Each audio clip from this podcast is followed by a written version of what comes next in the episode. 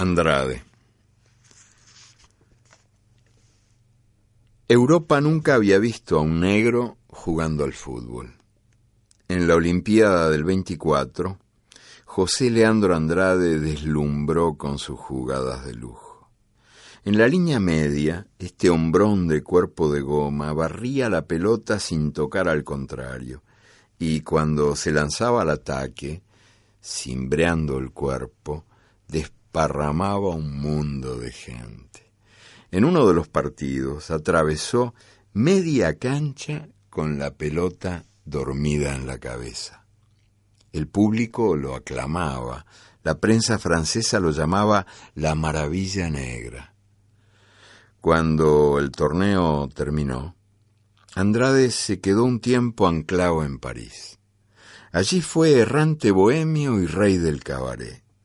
Los botines de charol sustituyeron a las alpargatas bigotudas que había traído de Montevideo y un sombrero de copa ocupó el lugar de la gorra gastadita.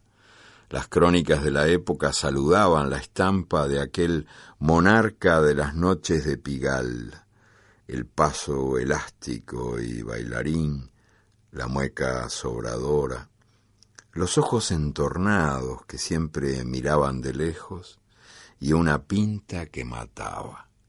Pañuelos de seda, chaqueta a rayas, guantes de color patito y bastón con empuñadura de plata.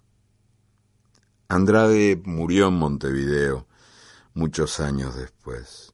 Los amigos habían proyectado varios festivales en su beneficio, pero nunca se realizó ninguno.